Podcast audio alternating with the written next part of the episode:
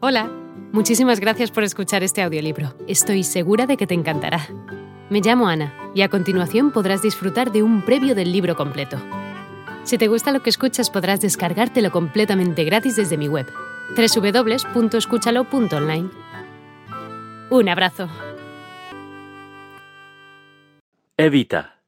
Querido Juan, ese día en el Luna Park no sé cómo me animé a hacerlo. No lo pensé porque si lo hubiera pensado me hubiera quedado donde estaba. Roberto Galán me avisó que Farrell se iba a cumplir con otro compromiso y el asiento iba a quedar vacío. De pronto lo vi y corrí hacia el asiento sin pensar si correspondía o no. Fue un impulso irrefrenable. Me vi de pronto junto a vos que me mirabas con un aire tanto asombrado y empecé a hablarte. Lo real es que yo estaba allí conversando con vos y sin que nadie hiciera nada para sacarme de ese lugar. No podían hacerlo. Ya estábamos hablando como si nos conociéramos de toda la vida. ¿Cómo hablábamos? Sin parar. Los números artísticos se iban sucediendo y compartíamos los aplausos y el entusiasmo de la gente. Menos mal que pudimos deshacernos de Blanca Luz. La fulminé con la mirada. Creo que recibió el mensaje. Esa noche cuando fuimos luego al restaurante con Invert y su amiga, sentí cómo se me agrandaba el pecho. Sentía la sangre correr en mi cuerpo como nunca. No podía creer lo que me estaba pasando. Ese día en Luna Park fue el día más maravilloso de mi vida. Ahora me doy cuenta que estaba corriendo hacia mi destino. Juan Perón. Chinita. Cuando te sentaste al lado mío estabas pálida, pero mientras hablaba tu rostro se encendía. Tenías las manos flaquitas y los dedos ausados. Eras un manojo de nervios. Charlamos largo rato. Era la época en que en mí se abría camino la idea de dar vida a un movimiento político que defendiera los intereses del pueblo, como lo hizo Mussolini en la vieja Europa, pero sin repetir sus defectos, solo con sus virtudes. Todas mis ideas volvían magnificadas por tus preguntas. Había encontrado el interlocutor perfecto para desarrollar mis ideas y pensamientos, una hermosa mujer que sabía escuchar y comprender. Evita. Querido Juan, He decidido abandonar mi carrera artística.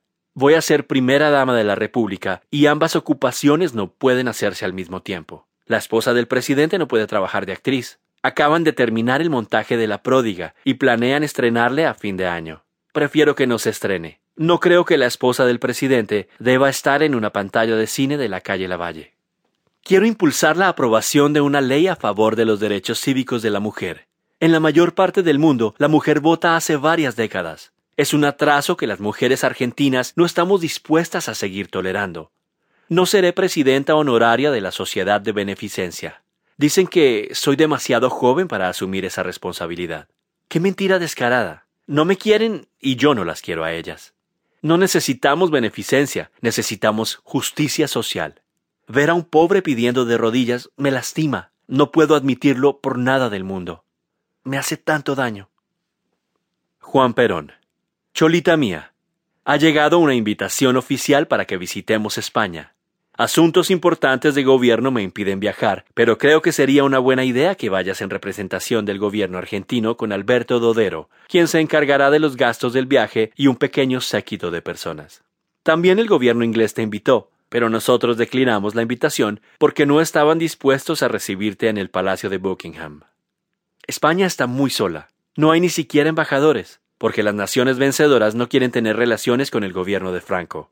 Justamente por esta razón, y para demostrar al mundo que la Argentina, al margen de toda animosidad, está animada de un profundo espíritu de solidaridad universal, decidí enviar a Madrid un embajador y numerosos barcos de víveres para aquella población generosa y hambreada. No quiero pecar de inmodestia, pero creo que puede decirse sin temor a desmientos que el verdadero, el primer plan Marshall, lo realizamos nosotros los argentinos, socorriendo a los necesitados sin pedirles nada, sin pretender de ellos alguna contrapartida de orden político.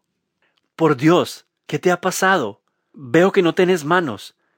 ¿Qué desalmado te ha dejado con los muñones? ¿Para qué querría alguien tus manos? ¿A quién le sirven? A mí me cortaron solo un dedo. La saqué barata. ¿Tendremos que pasar juntos por toda la eternidad sin poder agarrarnos de la mano?